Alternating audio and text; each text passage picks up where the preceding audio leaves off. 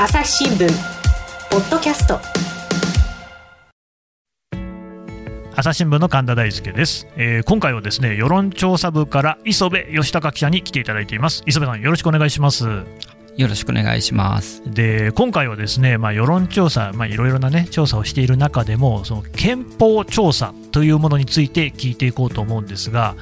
えー、磯部さん、憲法調査ってそもそも何なんでしょうか？はい、はい、えっと、朝日新聞ではですね、うん、えっと、面接、まあ、直接会ってやる方法ですとか、電話ですとか、うん、いろんな方法であの憲法に関する世論調査っていうのを、まあ、戦後からずっとやってるんですけれども、まあ、その手法の一つである、まあ、郵送調査っていう方法で、うん、まあ、憲法について、まあ、聞き始めたのが、まあ、2013年から、うん、えー、と始めてまして今回で9回目になります。あそうなんですね。だから郵送に切り替えたのは最近なんですか？はい。えー。まあ、面接で調査するっても大変ですもんね。うん、えでその5月3日が憲法記念日ですよね、はい、それに合わせて調査してるような感じ。あそうですね。あの、毎回3月の上旬から4月中旬にかけまして、うん。うん、まあ、全国の3000人の有権者を対象に、まあ、調査票、まあ、憲法ですとか政治に関する質問をまとめたものをお送りしまして、まあ、それをこちらで集計した、まあ、分析した結果をですね、5月3日の憲法記念日の紙面に合わせていつもあの報道しています。なるほど、これ、郵送で調査してるんですよね、はい、あのいわゆる回収率っていうんですか、どれぐらい返ってくるんですか、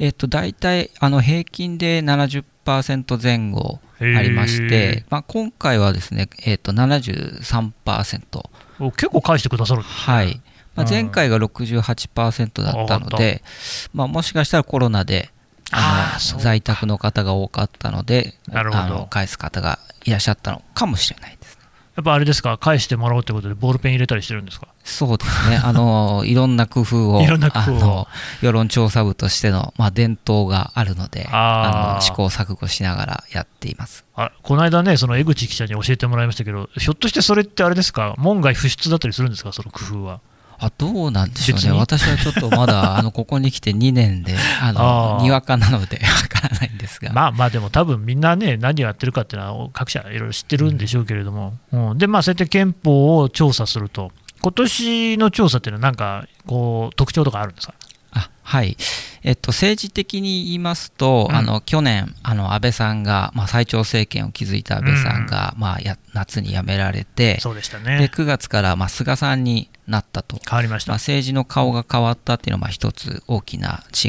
いがあります。うん、なので、まあ、今回の調査の、まあえー、目的としては2つありまして、まあそあのまあ、安倍さん、会見っていうのを旗印に掲げていた安倍さんが、まあ、退陣されたことを受けて、まあ、今、有権者の方が憲法にどんなあのことを考えていて、まあ、どんなことを、まあ、望んでいるのかという、まあ、素朴な、まあ、意識を取れないかというところが一つ。でもう一つが、まあ、あの今年の10月に今の衆院議員の方のあの任期が終わりますので、ね、まあ、年内あの10月までには必ず総選挙があるというところで、まあ、有権者の方が、まあ、その一票にどんな思いを託しているのかっていう、まあ、意識を取れないかと、まあ、こういう、まあ、2本柱でやってみました。あれ、えっと、今回で9回目なんでしたっけ、えーとでまあ、これまでのだから8回ですか、はい、はあのすべすべてなのかな、安倍政権下で基本的には行われてきたということですよね、はい、その時の傾向としてはどんな感じだったんですか？あえーと、憲法についての調査自体は、うん、えーと、傾向としてはですねあの今の憲法についてですねあの変える必要があると思いますかと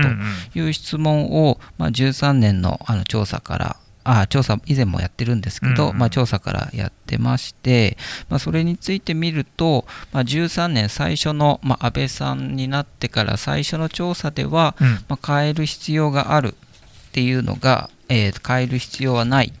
よりも多くて、うんうん、まあ、変える必要があるの方が多かったんですけど、うん、まあ、次の14年以降ですね。14年から20年まではあの基本的に変える必要はないがあの変える必要があるを上回っていると。おそうなんです、ね、そういうあの、まあ、トレンドになってました。へえ、えー、っとね、これ、手元の資料によりますと、最初の2013年の調査だと、変える必要があるっていう回答が54%で、必要ないが37%だから、結構差がありますよね。えー、うん、ただし、その次の年にはもう、えー、変える必要はないが50%で、だからこう、必要があるの44%っていうのを上回っちゃってる、大逆転をしてるんですよね。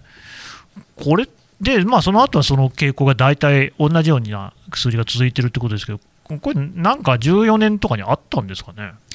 えー、とこれはもうあの推測といいますか、まあ、政治状況などをまあ勘案して、うん、まあ、数字の動きなどを見た上での、まあ、私なりの考えではあるんですけれども、まあ、14年まあ、14年以降って言った方がいいと思うんですが、うん、まあ、あの安倍政権として、えーまあ、安保法制に向けてですね、あの集団的自衛権についての,、まあ、あの考え方っていうのを、まあ、鮮明にし始めたのがまあ14年以降になろうかと思うんですけれども、で15年にあの安保法制ができて、まあ、そういった、ね、なんていうんでしょうか、まあ、安倍さんがやりたいことがまあ明確になってきて、まあ、そこに対するまあ警戒感みたいなものがですねある程度数字に出ているのかなというふうには思っています、最初の年はまあ漠然とその憲法を改正するっていう話だったものが、まあ、何のこうね、まあ、それこそ憲法だっていっぱい条文もありますし、何を改正するのかって話になると、まあ、基本的には私の理解だと、その9条に自衛隊を明記するっていうね、そういう話だったと思うん。ですけれども、その辺に関して言うと、やっぱり、いや、それちょっと違うん。じゃないのというような意見っていうのが明確になってきたのが、まあ、第2回というか、2014年以降はそん。な傾向だったとでこれ、ちなみに今年どうなったかっていうのも聞いていいんですか？あ今年はですね、うん、えっと、変える必要があるが45%、変える必要はないが44%という形で、まあ、割れたという。おはい、ほぼ同数なんですね。そうですねへえ、なんか逆にその安倍さんの頃に比べて変える必要があるが伸びてるっていうような印象ですけど、そういう理解でいいんですかね？そこが難しいところででして、うん、そのまあ、トレンドで見ますと、前回の2020年3月、えーあまあ、安倍さんの最後の調査ですけれども、はいはいはい、その時は変える必要があるが43%で、うん、まあ、変える必要はないが46%という形で、まあ、前回と比べれば横ばいという形ではあるんですよね。だからその安倍さんから菅さんになったからまあ、こうなったのかというところがこう説得的に言えるほどのあのちょっとトレンドで見ないとわからないな。あれですかね、むしろその政権が交代しても、拮抗するっていう状況が変わっていないっていう言い方の方がいいんですかね。そうとも言えると思います。うん。まあ、あのその少しね、多少の変化はあるかもしれないけれども、基本的には会見すべきか否かっていうのは、心が真っ二つに割れているっていう状況っていうことですかね。はい、うん。あとどうですか、今年の調査だとその、例えば男女別であるとか、そういうあの年代別とかね、細かいところって分かってるんですか？はい、あの変える必要ある、変える必要がないの男女別で言いますと、うん、まあ、男性は変える必要があるの方が多くて、まあ、女性は変える必要はないの方が多いっていう、まあ、男女差が見られています。うん、まあ、年代別で見ますと、70歳以上の、まあ、いわゆる高齢者と言われる方々は、変える必要があるが一番、まあ、年代で見ると低くて、まあ、35%だったんですが、まあ、30代から50代については、まあ、変える必要があるが50%前後と、ちょっと開きがあるっていう、まあ、特徴がありました。なるほど、若い世代の方が、あるいはま男性の方がよりその会見に対して積極的な意見を置いているということなんですね。そうですね。うん。ただ、まあいろいろ割れてるみたいですけれども、さっきのね、その安倍さんの話でも、やっぱりこう一つの焦点は9条じゃないですか、9条の改正っていうことに関してはどうなんですかね？9条に関してはですねこれも同じ質問をずっとあのやってまして、うん、その9条についてあの変えた方が良いか変えた方が、うんうん、あ良いとは思わないかというところについてはあのこれは基本的にあの変わってないんですね。あ変わらない、はいあの条文を1個2個示して答える形に13年からなってるんですけれども、うん、まあ、13年から変えない方が良いっていうのが常にあの過半数で、えー、14年以降は一貫して60%以上、うん、で今回は変えない方が良いが61%、うん、変える方が良いが30%でした。ダブルスコアですね。はい、だ結構、この9条に関しては変えない方がいいっていうのが、体制を占めるっていう状況がずっと続いてると。はい。うんなるほどね、どうなんですかね、だから僕は正直、その安倍さんがね、なんでそこまで会見にこだわってるのかっていうのは、もう一つよく分かんないところがあったんですけれども、その国民の間でね、そういう調査から見える、この会見の機運の盛り上がりみたいなのってあるんですか？あの会見の機運がどうかっていうところで言うと盛り上がっていないというふうに思います。うん、っていうのはあの19年からですね3回続けて同じ質問をしてまして、うんうん、憲法を変える機運がどの程度高まっていますいると思いますか？っていうのを4択であの聞いています。で4択っていうのは大いに高まっている、ある程度高まっている、あまり高まっていない、全く高まっていないという4択なんですけど、はい、で今年はですね、大いにとある程度合わせた高まっているっていうのが19%、えー、あまりと全く合わせた高まっていないというのは76%でして、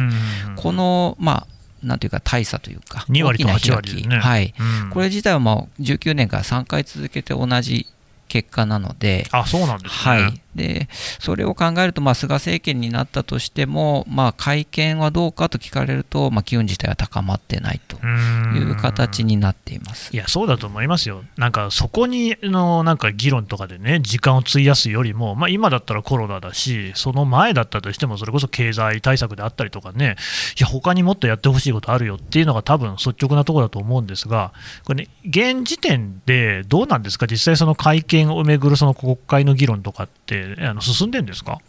進んではないですね、うん、あの膠着状態っていうのがずっと続いてまして、うん、でまあ、会見をするための条件自体は国会のあの議席数としてはですねあの安倍政権下では、うん、あの衆参で3分の2を議席が得ている時期もあったので、はいはい、あの整っていたんですけれども、じゃあ何を変えるのかどう変えるのかっていうところでやはりあの与党と野党の間で、まあ、考えが、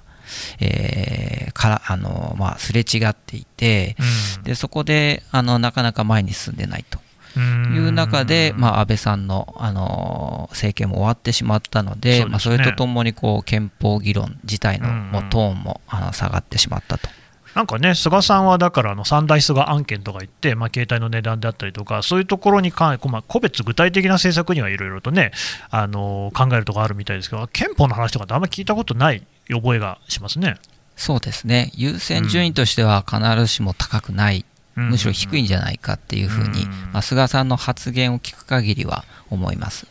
で逆にその世論調査から見えることとして、その日本国民、ね、日本の人たちっていうのは、あの国会であったりとかね、そういう政治の議論の場で、何をこう話し合ってほしいっていうことを言ってるんですかね？はい。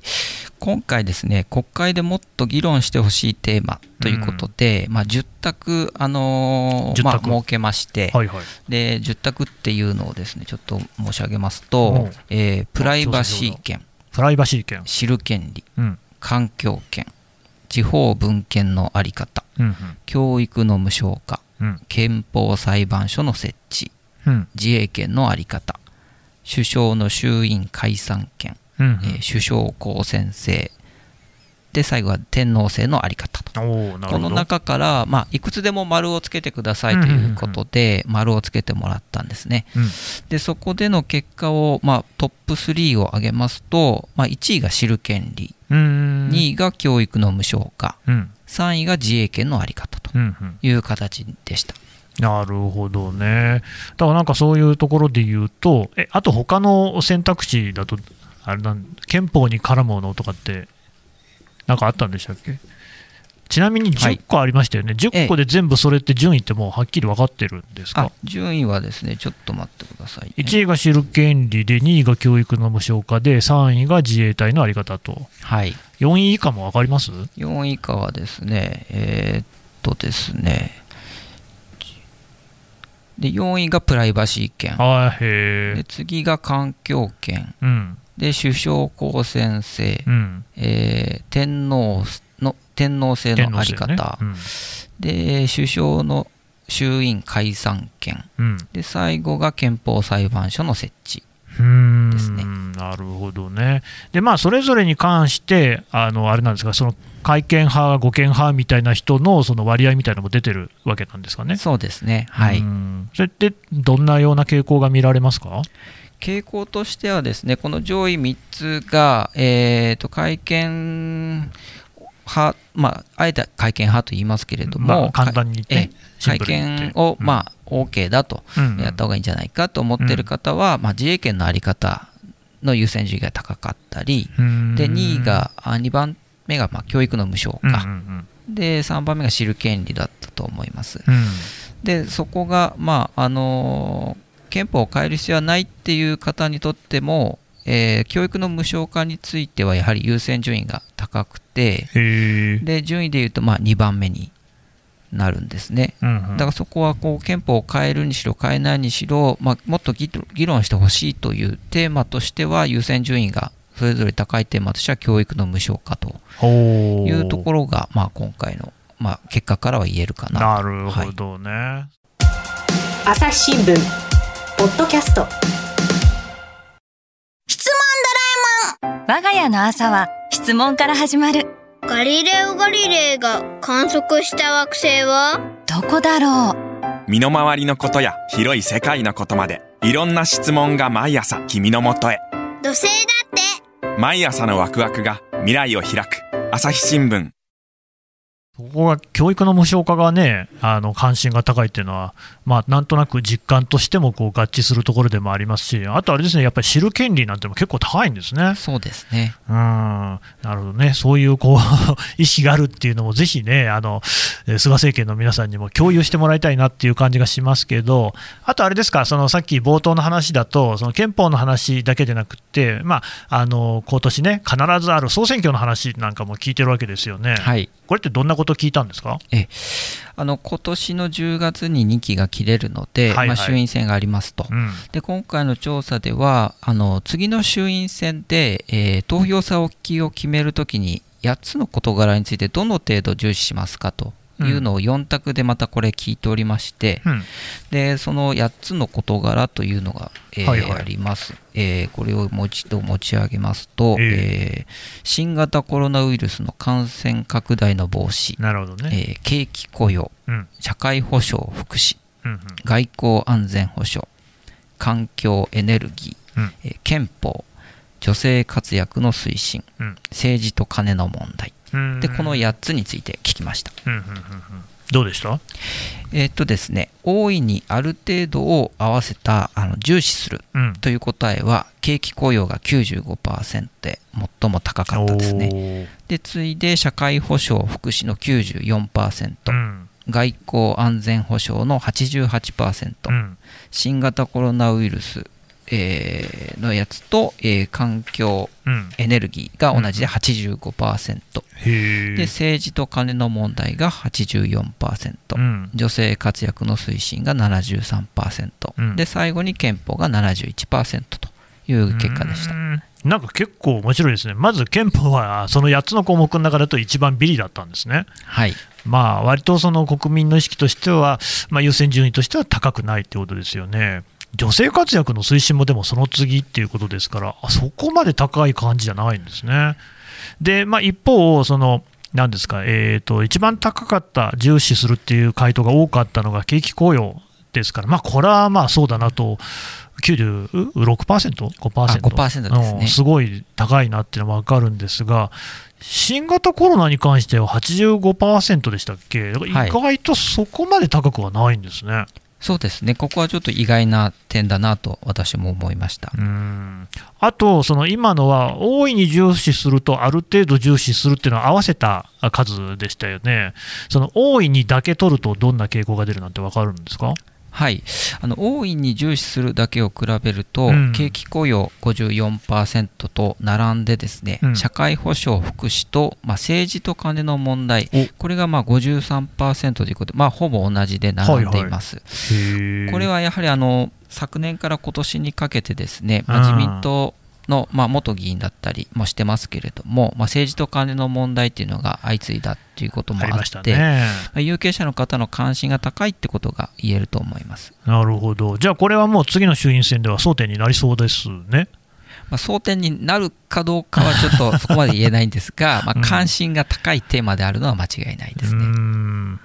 えそのその大いにっていうところでコロナだって言ってる人ってどれぐらいいるんですか、はい。えーと、コロナを選んだ方41%、うん、で次いで、まあ、続けて言いますと外交安全保障が39%、うんうん、環境エネルギーが36%、うん、憲法が23%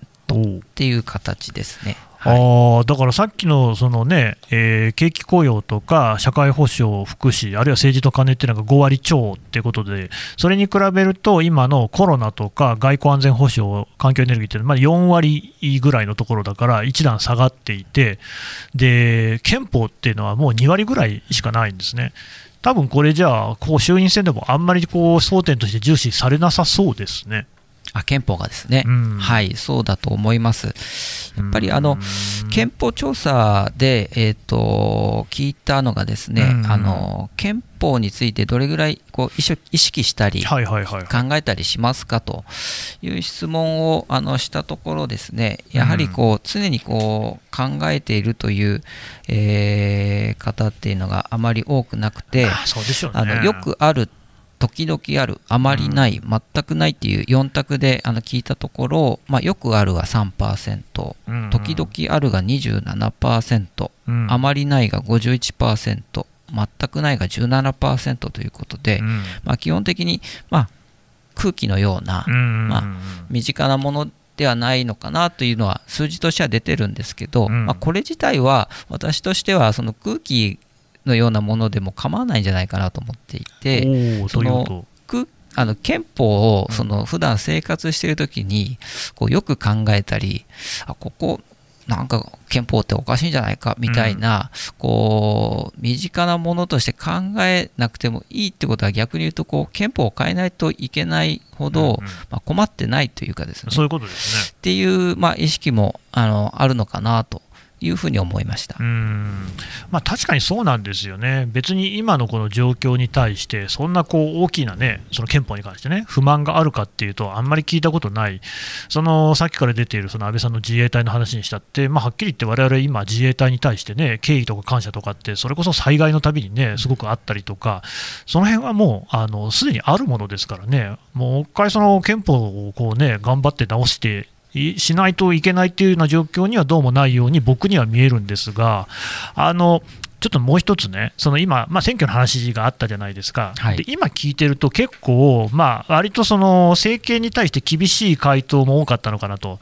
例えばその政治と金なんていうのはまさにそうですし、まあ、コロナっていうことに関しても、そのねえー、と GoTo のことがあったりとか、最近だとやっぱりワクチンがね、全然もう行き渡らないであったりとか、これはやっぱり政権にとってダメージっていう感じのこうことが多いような気がする、でそこが争点になってくれば、こう自民党であったり、与党に対してね、不利なんじゃないかなっていう感じも受けるんですけど、その辺はどうでしょうね？ええ、あの数字から言うと必ずしもそうではないそうではない。ですねあの政治と金を重視する人が多いといっても、まあ、野党に追い風でもなさそうで、それはあの数字を見るとですね支持政党別これを見ると政治と金を大いに重視するっていう人は自民支持層で42%だったんですが、うん、立憲支持層は75%無党派層だと55%と、うんうん、まあ、関心はそれぞれ支持層によってあの高いと、まあ、野党にとっても高いですけども、うんうん、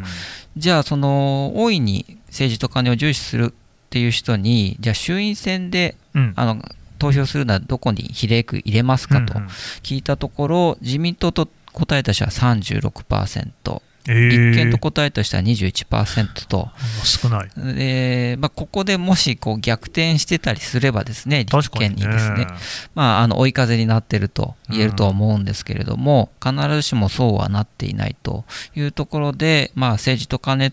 まあ、重視するとは言っても、まあ、投票先はまだ自民党。と、立憲がいまだにこう受け皿になり得てないんだなというのが伺えます。うん 政治と金の問題はけしからんと、まあ、けしからんか分からないけど、これは大事だと。言っている人でも、まあでも投票するとしたら自民だよねっていう人の方が、まあ2倍とは言わないけれども、立憲よりも自民の方がだいぶ多いっていう、うんなんかなかなかやっぱり立憲民主党にとっては厳しい状況ですね。そうですね。うん本当、その受け皿になっていないし、まあ、なんか考えてみると、確かにその政治と金の問題に関しても、例えば河合さんの問題であったりとかっていう、割となんかちょっと俗人的な感じのこう受け取られ方をされているのかなっていう印象も僕はありますけどね、磯部さんはあれですよね、政治部でも取材をされてたんですよね。そうですね、はい。まあ、こういう世論調査って、やっぱりその時々に政治に対して影響力っていうのはあるんですか？あります、うん、特にあるのが内閣支持率ですね、うん。うん、やはりあの内閣支持率、まあ、その時々の数字も確かに大きな影響あるんですけれども、永田町にいる人たちが気にしているのは、内閣支持率のトレンドを見ていまして、あの1回、2回の上下動ではなくてもう少し半年とか1年とかっていうスパンで見て、うん、えー、現在は下がり基調なのかえ上がり基調なのか横ばいなのかっていうのをこう結構気にしていました。うん。なるほど。支持率そのものよりも前回に比べてどうなのかっていうところを気にしてると、はい、まあ、だから最近の菅内閣でいうと、まあ、大体横ばいみたいな感じなんですかね、あの低いところでずっとこうさあの同じような数字が続いていると、逆に言うと別に人気が上がる感じでもない。で、でもその政党の支持率とかで見ても、なんかあんまり変わんないんですよね。そうですねうん、あとなんか僕らがよくそのまあ耳にするのは、これ、朝日新聞やってたんでしたっけ、なんか次の首相にふさわしい人はっていうやつ、あれなんかも結構面白いですよね。はい、うん。あれみんな気にしてました、正解の人は。あれはですね、あんまり？参考程度といいますか、なかなかやはり、あのこちら、私が、えーと、世論調査部に来たのが2019、えー、年の9月,、ね、9月なんですけど、はいはい、えー、っとその後に何回か、あのまあ、ポスト安倍ということで、何回か聞いたんですが、その時はずっと石破さん、強いんですよね、はい、で菅さんは下の方だったわけですが、まあ、現実はそうはなってないっていうところで、なかなかそこの世論の数字と永田町での、まあ、世論っていうかですね、の違いっていうのがあのあるので、まあ、聞くことに意味はあると思うんですけれども、どこまで影響力があるのかっていうのはなかなかその時の政治状況によって違うかなというふうに思いました。なるほどね、まあ、確かにそのその前のですね憲法、その改憲の論議にしたってですよ、とりわけ9条なんかに関して言うと、もう長期定着してですね、別に変えなくていいんじゃないのっていう人の方が、まあ、だいぶ多いっていう状況が続いている。にもかかわらず、やっぱり安倍さんとかそこにこだわりがあったっていうところで、まあ、そこはこう世論と乖離しているっていうところがある。でまあ次の、ね、首相が誰かっていうことに関しても、自民党員じゃないと結局、ね、今の状況だと別に僕ら投票できるわけでもないしっていうところは変わんないわけで、なんかあんまり反映しないっていうところにこうもどかしたみたいなのもやっぱありますね。うん。まあ、でもそういうこう憲法調査とか、ですねそのそれこそ衆院選の、ね、争点がどうなるのかなっていうのを見ていくと、自分が投票するときには、まあ、じゃあこの辺を考えようかみたいな、そういう参考にはなるかもしれないですね。そうですね。あの、こういった数字をもとに、まあ、なんていうか、全体としてのまあ、意識が分かりますし、それと自分の考えとこう照らし合わせながら、うんうん、あのまあ、憲法について考えていただいてもいいですし、まあ、1票入れるときにもあの参考にしてもらえればなと思っています。わかりました。磯部さん、どうもありがとうございました。ありがとうございました。朝日新聞ポッドキャストはいというわけで世論調査部、えー、磯部義孝記者のお話を聞いてきました。で磯部さん、これこういう各種のですね世論調査の記事なんですけれども例えば朝日新聞デジタルだとあれですかね世論調査なんかをキーワードにして検索するとバーッと記事が出てくるような感じですかね。あそうですね。あの一覧で、うん、あの過去の調査の記事も見られますし、うんうん、あと、まあ、なんて言うんでしょうか、もっと細かいですね、男女別だと内閣支持率がどう違うのかなとかですね、あの職業別だとか、あの地域だとか、まあ、そういう階層別の結果も見ることができます。あそう、はい、職業別とか地域別でも分かるんですか、それ面白いですね。結構、磯部さんなんかを見てると、こう面白いですか、そういうのは。あそうですね。あのね、まあ、年代別で特徴が出たりするところがあるので、まあ、内閣支持率とか例えば安倍さんの時代は30代以下が岩盤支持層という形で、まあ、どんなにこう離れてもいつかは戻ってくるという傾向が見られたりするのでこう長いこうレンジであのどこかのこう年代とか性別とかにこう着目して数字を追ってもらいただけると、うん。まあ、いろんな発見があると思います。ちなみに菅さんは何か傾向あります？菅さんはですね、あの一時こう菅さん推しっていう形で、えかなりこう菅さんだから応援してるっていう人たちがそれなりにい最初はいたんですけど、あそうですか。はい。まあ、それが最初だけで、最初だけ。どこ行っちゃったんですかね、どこ行ったかっていうと、まあ、他より良さそうというまあ、消極的なこう支持の方に、なっちゃったんですね、はい。まあ、もしくはもう不支持の方に行ってるかうん。っていうところだと思います。そうですか、わかりました。そういうのも、じゃあ、朝日新聞デジタルなんかを通して読んでいただけるということですね。はい、はい、ぜひお読みいただければと思います。磯部さん、どうもありがとうございました。ありがとうございました。朝日新聞ポッドキャスト、朝日新聞の神田大輔がお送りしました。それではまたお会いしましょう。この番組へのご意見ご感想をメールで募集していますポッドキャストアット朝日ドットコム podcast アットマーク朝日ドットコムまでメールでお寄せください。ツイッターでも番組情報を随時紹介しています。アットマーク朝日ポッドキャスト。朝日新聞ポッドキャストで検索してみてください。